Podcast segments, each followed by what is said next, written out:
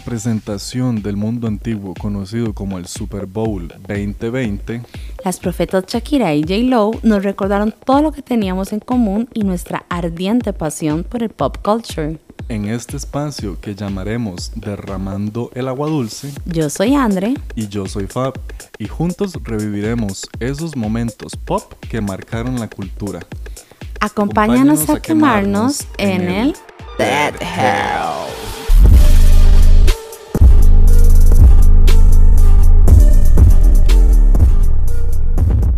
Bienvenidos una vez más a este podcast, nuestro podcast, tu podcast, Derramando el Agua Dulce. Nuestro, tuyo.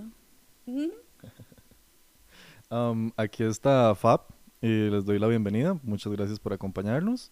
Y aquí también está. André, hola, ¿cómo están? Este, muy contenta.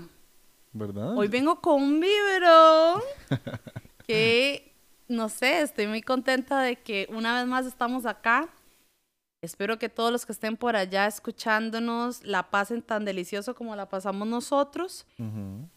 Eh, después de este episodio posiblemente hagamos ahí un cheers de la emoción que tenemos. Y me gustaría que este capítulo nos dé la introducción, mi Fabs Divino, porque viene vaciloncísimo. Em, creo que dentro de todo este tema que hemos estado desarrollando, toda esta primera temporada de Golden Age of Reality TV in the 2000s, um, algo que nos introdujo mucho a ese reality TV eran estos programas donde personas, cualquier persona, podía ingresar y el mayor eh, atractivo del programa era el bullerismo y la intriga. Porque estos programas son muy intrigosos. Dentro de todo el reality TV, este tipo de programa es muy intrigoso porque es una competencia. Y es una competencia... No sana. No sana. Súper heavy, ajá, de estrategia social. Y lo que implican este tipo de programas es saber mover las piezas que te quieran todos para que vos, después de que creaste esos lazos con todas esas personas, los termines traicionando para poder ganar. y eso nos da pie a los programas como Big Brother y Survivor. Estoy segura que más de uno está diciendo, uh, yo me acuerdo de eso. En nuestro episodio de hoy, nuestro Big Brother de referencia es el mexicano.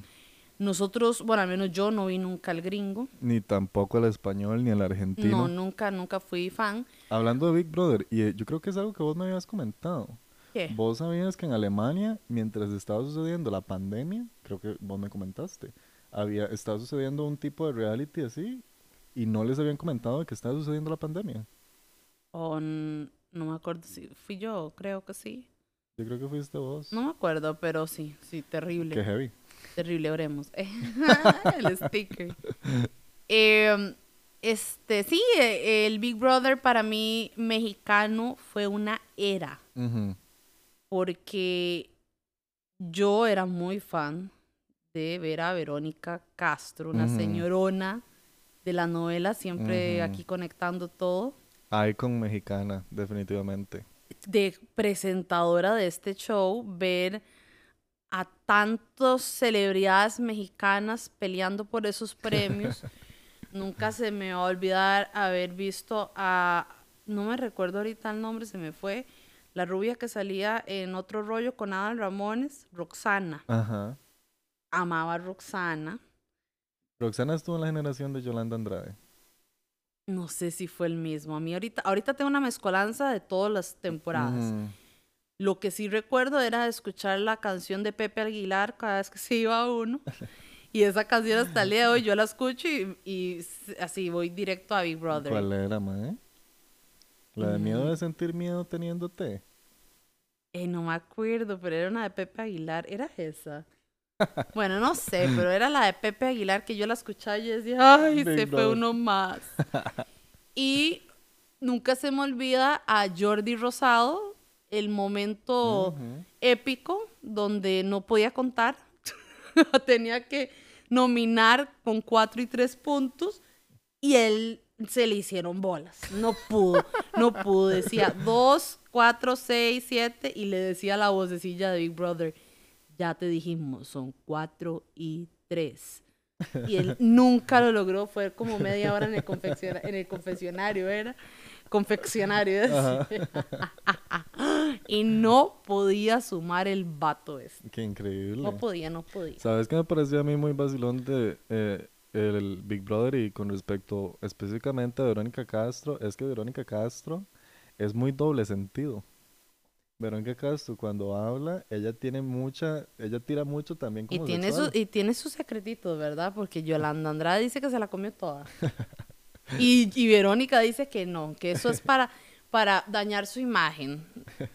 E- es que no, esto todo viene enlazado con el chismecito mexicano. Es que es, es picoso. A mí me encantaba ver este programa La Oreja con Pepillo Origel. Ujú. Y me encantaba porque en ese entonces no sé cómo hacía para ver tantos programas o, o televisión mexicana.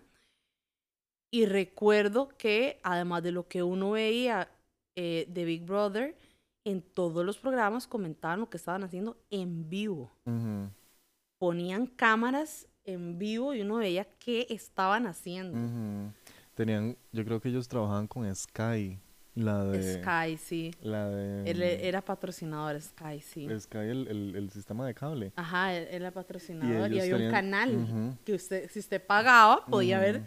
24/7. Lo que te decía con respecto a Verónica Castro y su doble sentido es que me da mucha risa que cada vez que la madre pedía que la conectaran a la casa para hablar con los madres, la madre decía, enchúfame Big Brother. Ay, sí, ¿cómo se le va a olvidar a uno ese enchúfame? Y es que, ¿verdad? Enchúfame y luego Big y luego Brother. Es como, lo hace el propio para provocar. Y luego sale quitándose los allegations. Eh. Ah, Y recuerdo también el de Survivor, que era un programa más diferente, porque definitivamente Big Brother para mí era pura estrategia e intriga. Survivor era estrategia y como más aventura, tal vez, ¿verdad? Como... Porque también, digamos, algo que tenía Big Brother es que no había como forma de obtener inmunidad a través de challenges. A veces era como, "Di, nomine, como le da la gana. Y todos tienen que nominar. Tal vez pueda haber, me acuerdo el de la Chiva, porque no se me va a olvidar la Chiva, que creo que fue el que, la que ganó Big Brother 2. La pero, chiva, sí, cierto, guapísimo. Pero la Chiva, di la madre muchas veces creo que obtuvo inmunidad a partir de X Challenge. Pero de igual manera, ¿verdad? Como Survivor y todos estos, di la inmunidad no era infinita, era solamente para uno, ¿verdad? Entonces, por ejemplo, si, no sé, No era para el equipo. ajá, si en Survivor alguien ganaba inmunidad, pero todo el mundo ya le tenía idea, Ah. sabían que en la próxima iba a sonar. Ujú. Y los gringos, en ese sentido, no son como los latinos. Los latinos tienen, digamos, algo que yo veía en, en Big Brother es que Las las... llamadas. Y también todas estas varas, madre, de que las jugadas que hacían los latinos eran muchísimo más heavy que la de los gringos. Uno veía que los gringos eran como... Más papas sin sal. Sí, como que uno notaba el que era obvio que iba a ir a atacar a esa persona y que se iba a deshacer de esa persona. Mientras que uno, por ejemplo, para mí, Yolanda Andrade fue una de las que mejor... eh, Jugó. sí, Ajá. porque... Y es ella- vacilón porque este tipo de reality sigue hasta el, hasta el día de hoy. Porque si, si este MTV sacó uno que yo ya no veo MTV, pero sí tenía la aplicación MTV Play en mi teléfono. Y vi todo Resistiré.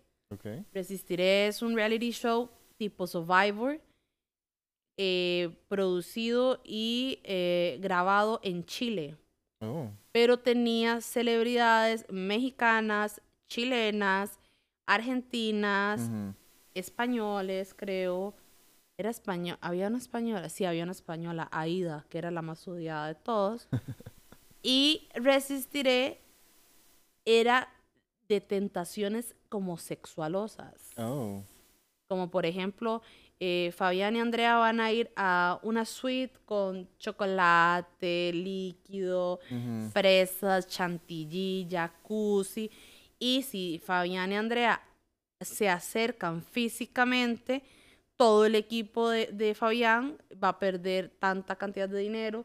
Y el premio Resistiré era una muy buena cantidad de dinero que se iba perdiendo con las compras semanales de comida, cada vez que habían encuentros sexuales. Oh, wow. Era, e- es un show que para mí debería ser para mayores de 18 años. No Ujú. sé la categoría Ujú. pero debería ser un show para mayores de 18 años porque sí tenía mucho contenido sexual Ujú. y este siento que hay que tener como ya una madurez este para ver este tipo de contenido, Ujú. pero era muy rico. Sí, claro. O sea, el, el- el- programa lo hicieron como, como las dos, era como un Survivor Big Brother, Ajá. porque también tenían que, que nominar y cosas así. Ujú. estuvo muy bien pensado. Ahora, después de que terminó, a mí me gustan varios este, eh, programillas de chisme y salieron los, los participantes diciendo que la producción no les importaba, que ellos no pudieran comer bien y que si Oh, era wow. heavy la cosa. O Oh, sea, wow. que, que de verdad pasaban hambre, Oh. que se enfermaban, que todo, de verdad. Survivor, hasta donde tengo entendido, sí les daban comida. No era la- lo que pescaban y que los granos, no. Survivor sí, sí era una, una producción que les hacía ver que estaban sobreviviendo, pero Ujú. sí tenían sus facilidades. Era más para el show, no tanto como la realidad. Ajá. Que heavy que algo que em, presentan estos shows, ¿verdad? Eh, por ejemplo, este que vos decís, em, ¿cómo era que se llama? Resistiré. Resistiré. Había otro semejante gringo que se llamaba La Isla de la Tentación. Ah, yo me acuerdo, claro. Esto fue tal vez, yo tenía, yo me acuerdo que fue como en el 2004. Ujú. Y mae, era como esta misma, e- es esta misma vara, ¿verdad? De poner a las personas en situaciones sociales que son em, contrarias a lo que se establecería como idea de fidelidad, idea de relación y demás. Ajá, Entonces agarraban a las parejas, las separaban y luego las ponían con, En situaciones difíciles. ajá, con un grupo de solteros que los solteros nada que ganar ni nada que perder. O sea, eran solamente las parejas. Y obviamente le, les iban a aventar huilas y más eh, guapísimos. Entonces, el, el, este tipo de competencias por sobrevivir tienen demasiado rating porque implica no solamente la sobrevivencia a través de la competencia, ¿verdad? Porque es una competencia. Digamos, Simple Life y Doctor 90210, nada de competencia, solamente enséñame la vida. Pero estos, estos que implican cierta competencia, em, En Costa Rica tuvimos combate. ¿cómo era? Eh, Y vean ahora a, de Bra- a. Brian Ganosa, el macabro más macabro. macabreando. Exacto, o sea, no crean que esto solamente es internacional, aquí lo tenemos también. Pero ya vos sabés que haciendo una pausa comercial, eh, Di Brian no se la supo aplicar, madre. Ey, es el típico ejemplo, como dijo Cardi B en unos premios. Gracias a mis haters, porque cada vez que quieren hablar mal de mí, ven mis videos. Es un view más. Y tienen la razón, Brian Ganosa hace el ridículo para mucha gente, para mí no, para mí simplemente está haciendo lo que le gusta. Sí. que lo hace bien, lo hace mal, yo no me voy a meter en ese tema, pero él es feliz. Y la gente es tanto el hate que le quiere tirar, porque aquí en Costa Rica definitivamente usted no puede hacer nada porque toda la gente lo va a criticar, que le tiran, le tiran, le tiran, le tiran, pero no se dan cuenta que le dan fama. Es, está en boca de todos. Digamos, algo que tiene mucho y es algo que también hemos aprendido con, con los realities después de tantos años, es que realmente no importa la publicidad. Lo que importa es que uno esté en No el importa, que, nombre. ajá, no importa que sea buena o mala. Sí, o sea, lo que... Exacto, o sea, di, Paris Hilton al final del día el sex tape solamente la potenció más, igual que Kim.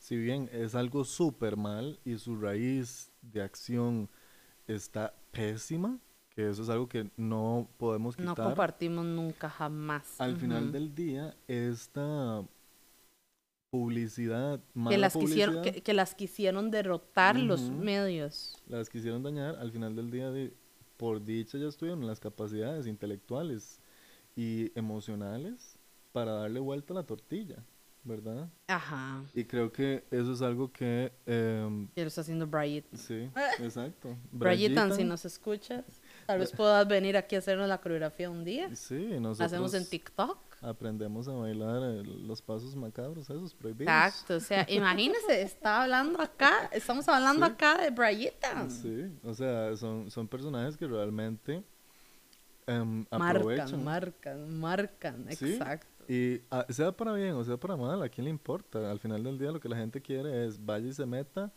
y vea ese view y ese view suma, no sé, un millón de views y ese millón de views suman 10 millones. Y monetiza, monetiza, exacto. monetiza.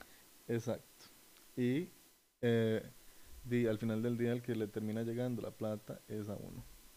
Exacto. y este con Big Brother yo me acuerdo también la cantidad de patrocinadores que habían. Habían eh, patrocinadores de colchones, de cervezas, De todo. de absoluta, de tiendas, de comida. ¿Cuál? Domino's Pizza era uno. Ajá, había O sea- uno de una cerveza mexicana que no me, si no me equivoco, Era Sol, no. creo. Pero o era modelo. No, creo que era Sol. Hay una que es como la marca, si no me equivoco, eran las letras rojas. Las letras rojas. Tecate era. Creo. Tecate, sí, sí era Tecate. No, por aquello no crean que yo soy birrera, ¿verdad? Digamos, Never. yo tomaba tecate cuando estaba en Estados. y es que es una birrilla que vale como un dólar. Es baratísima. Sí, claro, Yo y cuando estaba en México, Tecate, Solcito, Tecate para arriba y tecate para abajo. Este, bueno, eh, a mí lo que me da más gracia de este tipo de formato es que la gente se obsesiona con ver el día a día de otras personas y me da mucha gracia que estas personas tienen malos días en esos programas, buenos días, y logran alcanzar una fama que no tenían porque podían ser famosillos, pero después del programa potenciaron su fama. Y por eso hoy en día la gente le encantaría estar en un reality show. Digamos, yo siento que, bueno, yo percibo que una como Yolanda Andrade, Yolanda Andrade ya existía. Pero Yolanda Exacto. Andrade salió de eso y se juntó con la Montserrat, Con Montserrat. que son sí. como las novias perfectas del planeta, ¿verdad? Me encantan ambas. Y no se han, no se han bajado. No se han bajado. Usted, usted lo ha dicho, no se han bajado. Y Omar vos- Chaparro. Y vos sabes que es tener, digamos, No se han bajado.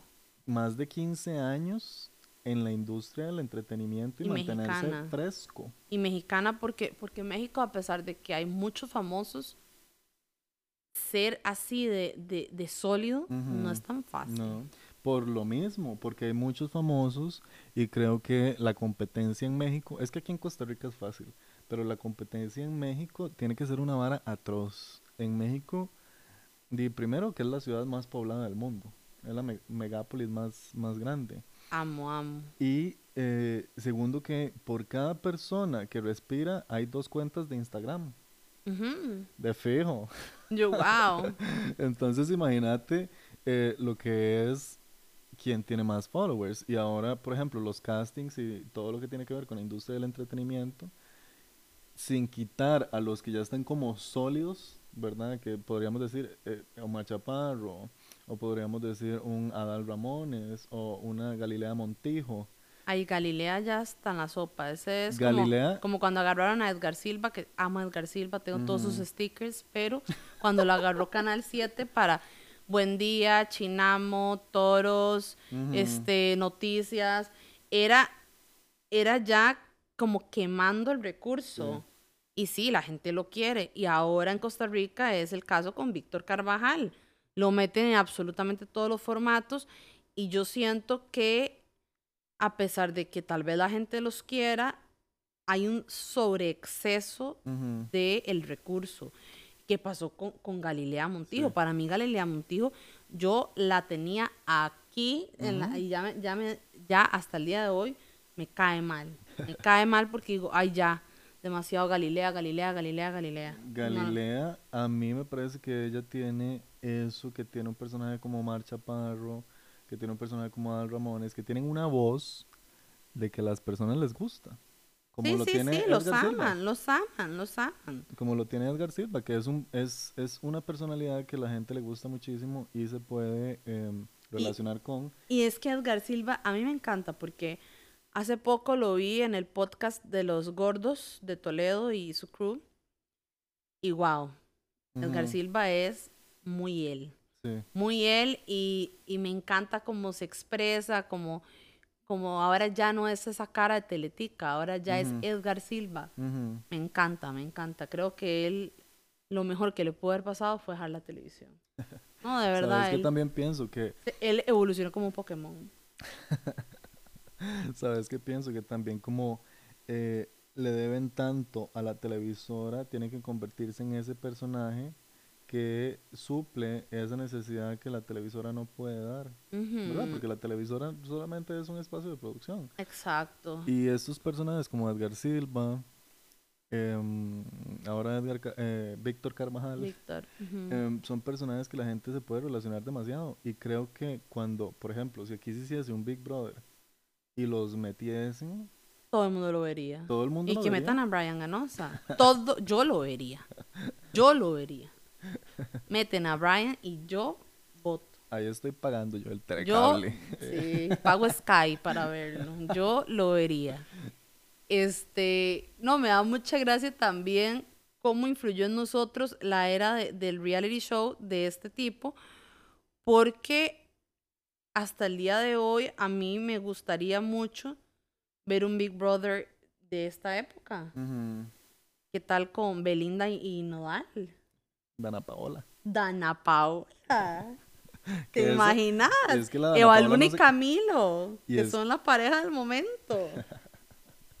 Y amo porque, digamos, una como Dana Paola no se queda callada.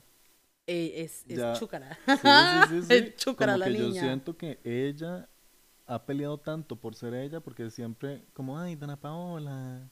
Siempre Exacto. han visto como así y yo creo que cuando estaba en este programa mexicano, no sé si viste eso, que eso también se hizo viral, que ella, Dana Paola le dijo a un concursante, em, no es que yo soy una culera, una cosa así. Yo lo vi, sí. Y eso se viralizó demasiado. Y obviamente dentro de nuestras percepciones de lo que Dana Paola era, Es que Ana Paola es como una Ariana Grande mexicana, nada más que ya Ujú. ella sí dejó de ser esa niñita buena. ujú, y es que ya Dan- Dana Paola es de 1995, madre. Ya Ujú. tiene 25 años, ya quiere ser tomada y creo que es algo que también le pasa a todas las estrellas de, por ejemplo, Miley Cyrus, Britney Spears, que quieren como romper con esa imagen. Es- Demi Lovato. Uy, tenemos que hacer un programa de las estrellas que les va mal. Celebrity Screw Up. Ah, eso va Eso, coming soon. Eh, yo creo que yo estaba diciendo a Baluna y Camilo y ellos no son mexicanos, yo lo sé, pero sería muy gracioso ver un reality show como Big Brother con las estrellas jóvenes del momento. Dana Paola, Evaluna y Camilo. Me gustaría ver a Belinda y Nodal. Me gustaría ver a um, algún reggaetonero como J Balvin. ¿Te imaginas? La Rosalía. A la Carol G, madre. Ay, Dios mío, pero es que, ¿por qué no nos dan esa producción? ¿Verdad? Estaríamos haciéndoles mucho dinero. Poniéndole, poniéndole, eh, a- nosotros aquí podemos ser sus escritores. Eh.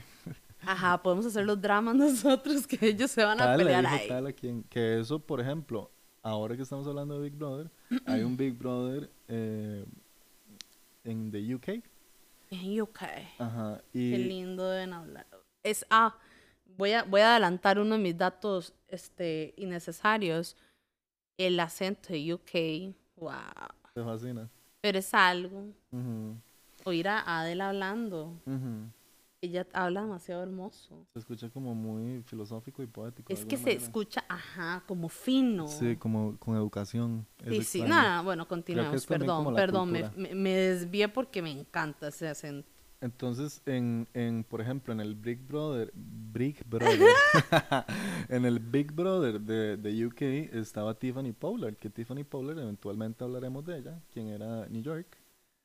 Y a ella le dicen, ese es un gran tema. ¡Qué bárbara, qué estrella! A ella la voz de Big Brother le dice, por, quiere ganarse 400 dólares. Y ella le dice, "Dí- dígame qué hago. La ma- y la voz de Big Brother le dice, vaya y hace esta intriga. ¡Wow! Entonces, como ese es un challenge personal para ella, que solo ella sabe que va a pasar. Y es parte como de la manipulación del programa, ¿verdad?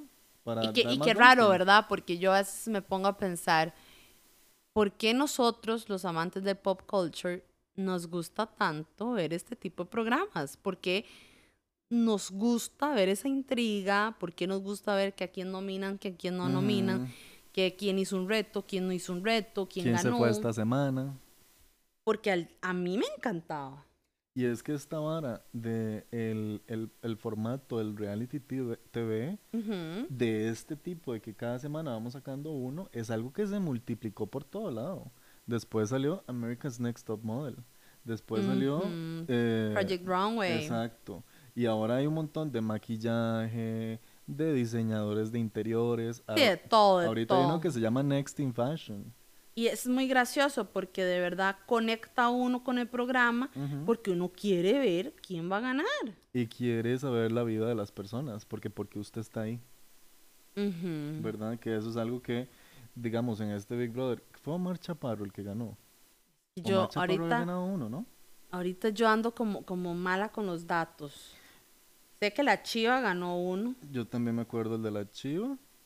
No me acuerdo si pon- pone ahí, ahí busca. A ver, estamos Vamos haciendo research para no quedarles mal con los ganadores de los Big Brothers mexicanos.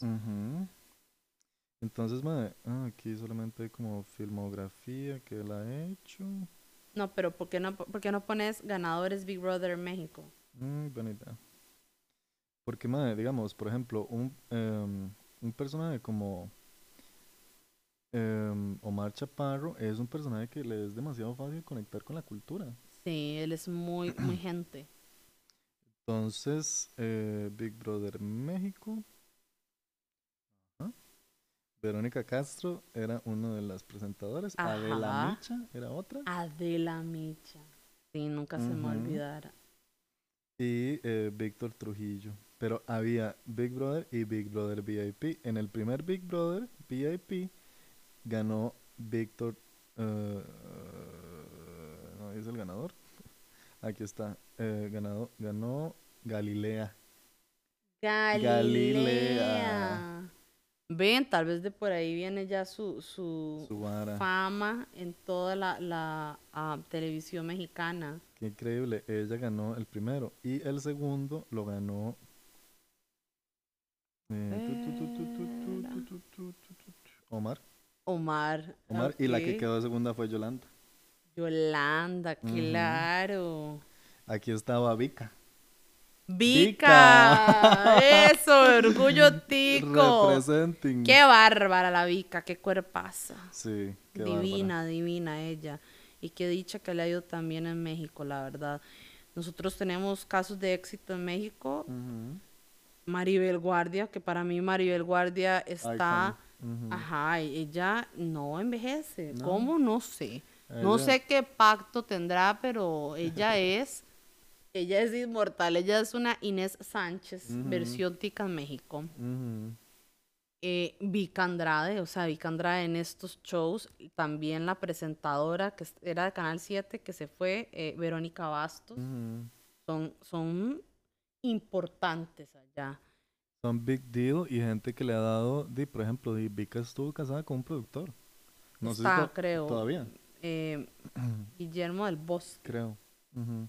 Lo último que supe de él es que tenía como cáncer, una cosa Oh, wow. así. Está, ella estaba pidiendo oración por él, algo así. No sé si está vivo o no, pero sí tuvo ese impacto que era la esposa de un productor muy importante. Y claro, él, él era el productor de... O Maribel Guardia con Telehit. este Joan Sebastián. Y es que esa es otra. Van ¿verdad? Representantes de aquí y pa, la pegan y la pegan alto. De verdad, exacto. Entonces ya como para ir haciendo Un un, cierre. un cierre de nuestro capítulo, debería Televisa escuchar este programa y decir, hey, estos chicos tienen buenas ideas para un nuevo Big Brother VIP. Ujú, Y ahí que nos tengan en las redes sociales, aunque sea haciendo ahí nuestros comentarios. Eh, Yo podría hacer un live en la cuenta de Televisa. ¿Te imaginas? Y nuestros followers sube, sube, sube, sube. Nosotros derramando el agua dulce desde México. ¿Se imagina? Qué emoción. Bueno, yo amo, amo, amo la cultura mexicana. Tanto la televisión mexicana Ujú. como la cultura, como la gente. Ujú. Es algo que, que me, me encanta. México es un país increíble, realmente. Increíble, Su increíble. historia, su Todo. legado, su comida. Es que qué rico. Wow, no, no, no, no, no. Ujú. Este, ya para terminar, mis tres datos inútiles del día de hoy, ya dije uno, creo, y no me recuerdo qué dije. Tengo como... Oh, no me recuerdo qué dije. Bueno, creo que dije uno al inicio, no me recuerdo. Pero de mis datos innecesarios sería que por este por motivos laborales estuve viviendo intermitentemente en Ciudad de México. Amo México. Este, en mi casa hay piezas mexicanas que significan muchísimo para mí. Y segundo dato es que los domingos se desayunan chilaquiles en mi casa. Eh, Sí, invitado para un domingo que quiera comer unos buenos chilaquiles, los míos son muy ricos. y tercer dato, yo amaría estar en un reality show como Big Brother, pero de concursante. Me encantaría, me encantaría. Sí. Esos son mis tres datitos de hoy. El mío sería el primero, que cuando estaba viviendo en Estados Unidos lo que más comía era comida mexicana. Pero la comida mexicana de Estados Unidos no es mexicana. De fijo no, pero era hecha por mexicanos. Pero es rica. Sí, sí. Sí, y me acuerdo que hacían unos burritos vegetarianos a 5 dólares, eran como así. Mae, y bien gruesos. Y le echaban este aguacate. Qué rico. Amo el aguacate, ese sería otro eh, dato. random. Aguacate, sí. Ujú, Lo aguacate comparto. team. Lo comparto. Y, em, Tatuémonos un aguacate. Qué rico. y eh, dato random número 3. la verdad es que me gustaría, si estuviese en un reality show, yo creo que yo estaría en algo más como Survivor, por Ujú. el hecho de, Sí te veo. de como, like, proving de Ajá, que I can do ajá. it. Sí te veo, sí te veo. Ujú. Y yo me veo más como en la intriga. Como que yo creo que tal vez yo llegaría a la final solamente porque tuve inmunidad a todos los challenges, porque la di demasiado. Sí, sí, sí, lo, sí te veo. Pero de fijo, me- si fuese, si no hubiese así, si fuese más como un Big Brother, me sacan como la primera porque es como fuera usted loca. Esos fueron nuestros tres datillos del día de hoy. Muchísimas gracias por acompañarnos una vez más. Los esperamos la próxima. Recuerden que estamos en la temporada de... The Golden Age of Reality TV, Qué the lindo. 2000s. Qué lindo hablas, Fab. y este, esperamos que nos sigan acompañando. Ya saben, compartan, likeen, este, recomiéndenos. Y yo soy Andre, un beso y Yo- gracias. Yo soy Fab, gracias por acompañarnos durante ya este capítulo más dentro de esta temporada y nos vemos la próxima. Porfa, no se olviden de todas esas cosas que hay que hacer con las redes porque realmente nos ayudan a expandir esto, expandir, perdón, este proyecto. Y queremos crecer mucho. Exacto, y es que también nos gusta mucho. Entonces, si, si contamos con su apoyo, va a ser muchísimo mejor. Entonces, eso, nos vemos la próxima. Y recuerden que los queremos aquí quemándose con nosotros en el Dead Dead Hell. Bye bye. Bye.